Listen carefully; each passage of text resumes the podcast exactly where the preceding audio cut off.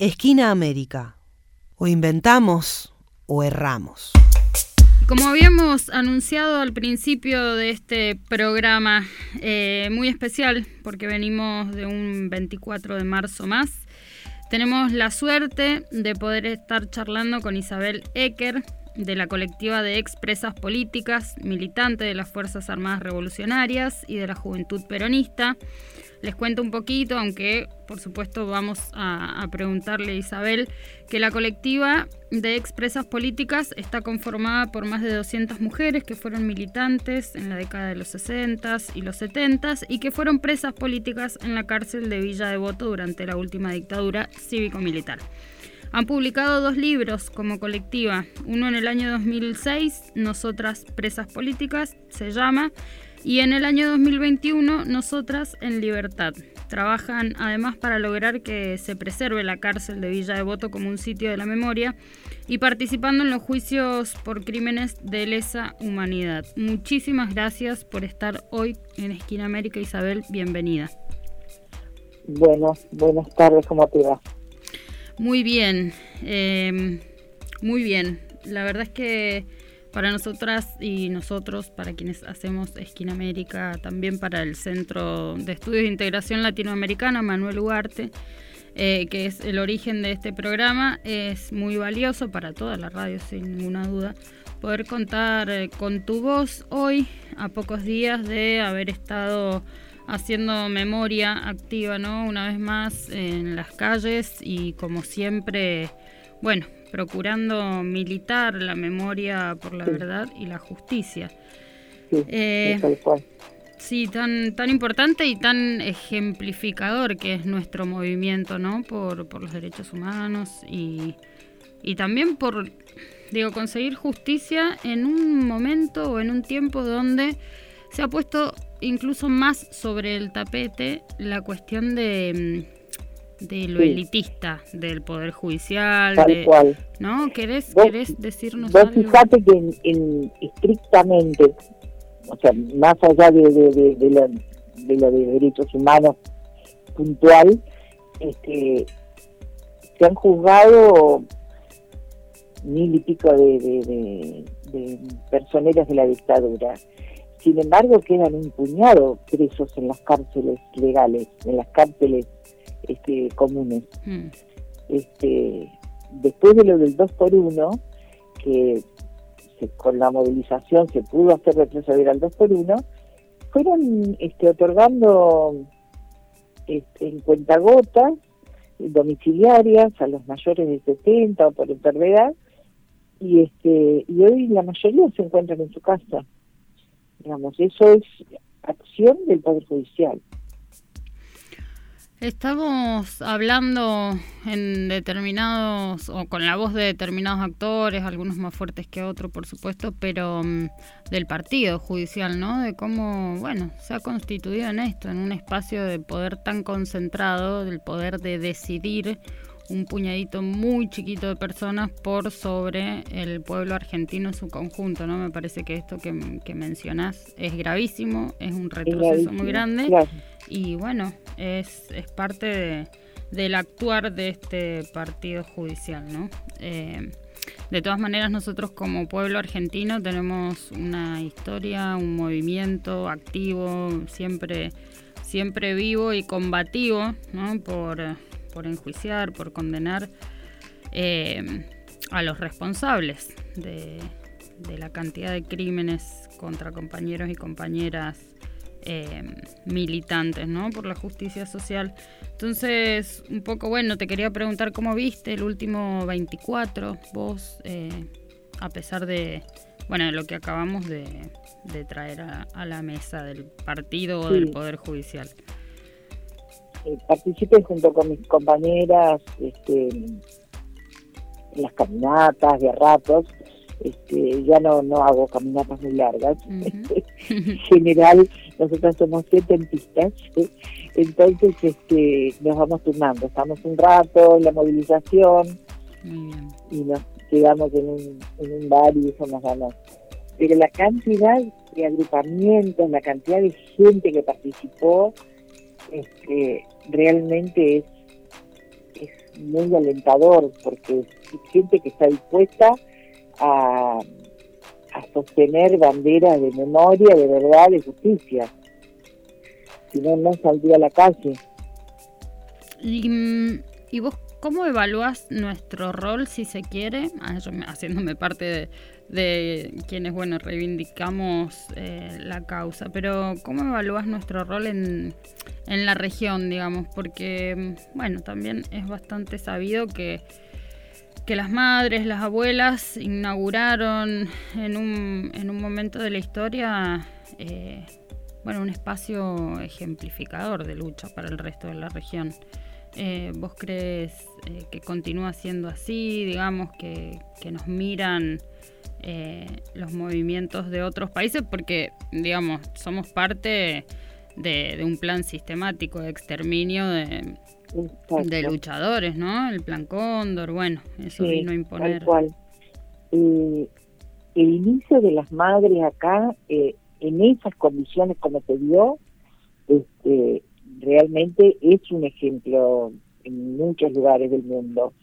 Eh, se fue replicando también en América, en madres colombianas, este, en México.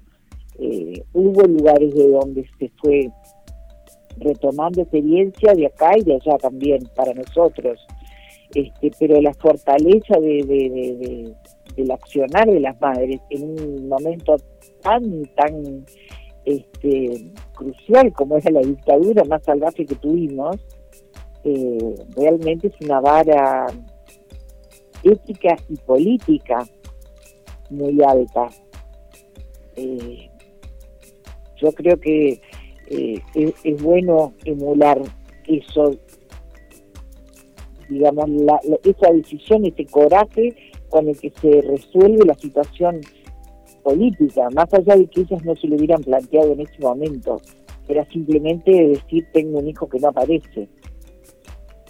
Este, pero es de una significación política muy, muy importante, eh, que también tiene que ver con la historia de nuestro pueblo. Eh, y hablando... bueno, ya, perdón que te corte, pero hablando de la significación política, ¿no? Y de cómo se van eh, materializando un conjunto de, experiencias históricas que, bueno, va teniendo distintos protagonistas, pero en este caso ustedes que de la colectiva, que han, que han podido eh, compartir con, con nosotros eh, estos dos libros. ¿No? ¿Me querés contar un poquitito, ¿no? Una reseña, pero de mira, nosotros, nosotras somos eh, viejas militantes, militantes de los 60, de los 70. Eh, la colectiva se fue como tal eh, armando con el tiempo, hasta que en un momento nos dimos cuenta somos un montón de mujeres juntas, bueno, llamémoslo colectiva. Este, pero, y aquí no solamente hay mujeres de la última dictadura, sino un puñado de las compañeras que estuvieron eh, en la dictadura anterior. Una vez se olvida, pero la dictadura anterior también fue mm. este, sumamente violenta. Entonces, eh, bueno, nosotras, eh, te decía, en un primer momento, cuando salimos, lo que queríamos expresar era lo que habíamos vivido, lo que había pasado, donde todavía se escuchaba el por algo habrá sido y se hicieron como, como, como inquietud eh, por qué por qué detenidos, por qué desaparecidos. Bueno, nosotros conservamos la vida, como decimos muchas veces, en forma absolutamente arbitraria, y el enemigo determinó quién sí y quién no. Mm. Digamos, todos compañeros de, militancia en distintos tipos de organizaciones políticas, gremiales, revolucionarias, este, campesinas, pero eh, digamos, bueno, eso fue absolutamente fortuito. Entonces, frente a esa situación, nosotras lo que buscamos desde siempre es que se sepa, que esa historia sea conocida, y que sea conocida eh, no porque fuimos ni demonios, eh, ni pobre gente. Nosotros fuimos militantes porque queríamos un país, eh, algunos luchaban por una patria socialista, otros por una patria justa, libre y soberana, pero estábamos en una lucha que seguramente tenía este, lugares absolutamente comunes para la felicidad de nuestro pueblo. Eh, a veces nos dicen, pero ustedes no pensaban en sus hijos, lo que hacían, y justamente porque pensábamos en mm. nuestros hijos, eh, peleábamos y luchábamos en el lugar que fuera, ¿verdad? Eh, y entonces eso es lo que nosotros buscamos. Primero lo hicimos como en el primer libro, hay una parte, si bien hay partes muy coloquiales, pero hay partes durísimas donde se cuentan esa historia dura de, la cárcel. Y bueno, después participamos en lo, como vos decías al principio, hemos declarado en los juicios eh, con el mismo criterio, hemos sobrevivido o vivido a estos días y nuestra obligación, nuestro, eh, nuestro deber eh, es estar ahí en esos juicios, declarar todo lo que sabemos para que sean condenados y para que no se vuelva a repetir. O sea, eh, que no, que no, que no pase como, como esto, digamos, que amaga con que estos mal llamados libertarios eh, quieren marcarnos una cancha. Nuestra historia tiene que servir para que eso no, no se consolide. Este, y bueno. Y en eso... digamos, por eso nos hemos manifestado, por eso, eso hemos hecho el primer libro, por eso el segundo libro. Eh, nosotros somos, vos decías, 200 son las compañeras que escribieron en el libro, en el libro segundo, Nosotras en Libertad. Pero yo creo que más de 400 personas estamos eh, más o menos este, comunicadas, con algunas con mayor eh, asiduidad y otras, bueno, que tenemos llegada a través de, terceras compañeras para comunicarnos. Eh, hay una red realmente grande entre las entre las mujeres. En buena hora, ah, nuestras redes siempre eh, también ahora se pone más sobre la mesa, pero siempre nos han sostenido y nos han permitido eh, llevar adelante una serie de luchas, ¿no? Eh, es muy... Mm, ah, a mí siempre me pone en un lugar como de, mucha emotividad y de mucha conmoción porque porque entiendo que haber sobrevivido a la tortura, a la persecución, por una cuestión ideológica, digamos. Eh, bueno, esto como decías, ¿no? Te pone en un lugar de, tener que tramitar un montón de dolor, un montón de, dolor por lo que han pasado sus cuerpos, por la pérdida de compañeros y compañeras y de seres queridos, y también un poco por, por el golpe a los ideales, ¿no? ¿Verdad? Porque, bueno, la dictadura eh, cívico-militar permitió luego la imposición de un modelo económico completamente injusto y voraz con la vida humana y natural. Entonces, siempre como desde ese lugar, eh, un poco me, conmociona y al mismo tiempo el ejemplo de quienes eh, resisten aún y ponen palabra y ponen la voz y continúan poniendo el cuerpo en, en la lucha y, en la resistencia. que somos mujeres comunes mm. y, comunes y silvestres, como se dice. Eh, que vamos a hacer las compras cuando podemos, que las que tienen nietos disfrutan con ellos, eh, pero que, la mayoría nos estamos jubilando, eh, pero que, bueno, nosotros lo que creemos es que hemos, que hemos podido en un determinado momento de nuestras vidas hacer esa elección tan profunda eh, que nos permite mantenerla. Ojo, si a partir de lo que nos pasó en los 70 en las cárceles y demás, hubo compañeras que, por ahí decidieron acompañar en silencio y demás, bien respetadas también por lo que padecieron. No, no juzgamos eso. Sí decimos que, bueno, nosotras nos arreglamos para, para seguir denunciando, para encontrarnos, para tocar la guitarra, para, para ir a, eventos musicales o para, para ir a conversatorios. Eh, o sea, vamos compartiendo este, con quienes más nos entendemos, aún a pesar de, diferencias que podamos tener, ¿no? Tal cual. Em, y hablando de, bueno, qué sé yo, por ahí vos decías, somos mujeres eh, comunes y corrientes, pero eh, lo son, sin duda, eh, y al mismo tiempo no lo son. Pero em, yo te quiero preguntar por una mujer que, que sí me parece una figura extraordinaria, siendo una madre, una, una ama de casa. Em, y es la figura de Eve, que este año está en otra casa, ¿no? Es la primera vez que pasamos un 24 de marzo sin ella. Eh, y bueno, que si quisieras reflexionar sobre el rol de Eve, sobre el lugar que tuvo o sobre lo que nos dejó como enseñanza. Sí, bueno, Eve eh,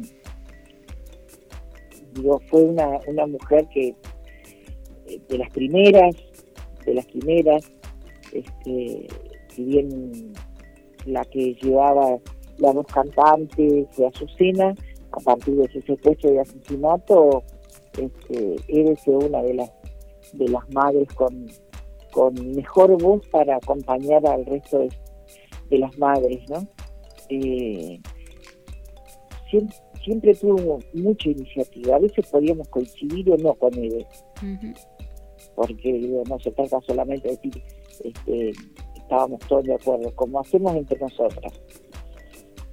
Eh, donde ella, digamos, cómo fue em, reivindicando la labor en la militancia política de los hijos, este, con el tiempo, cada vez tratando de, resaltar más eso, em, la presencia fuerte de Eve desde lo político en todos los últimos años, eh, desde lo político gubernamental, digamos, ¿no? Todo cómo acompañó a Cristina en, los momentos más, eh, más difíciles, ¿no?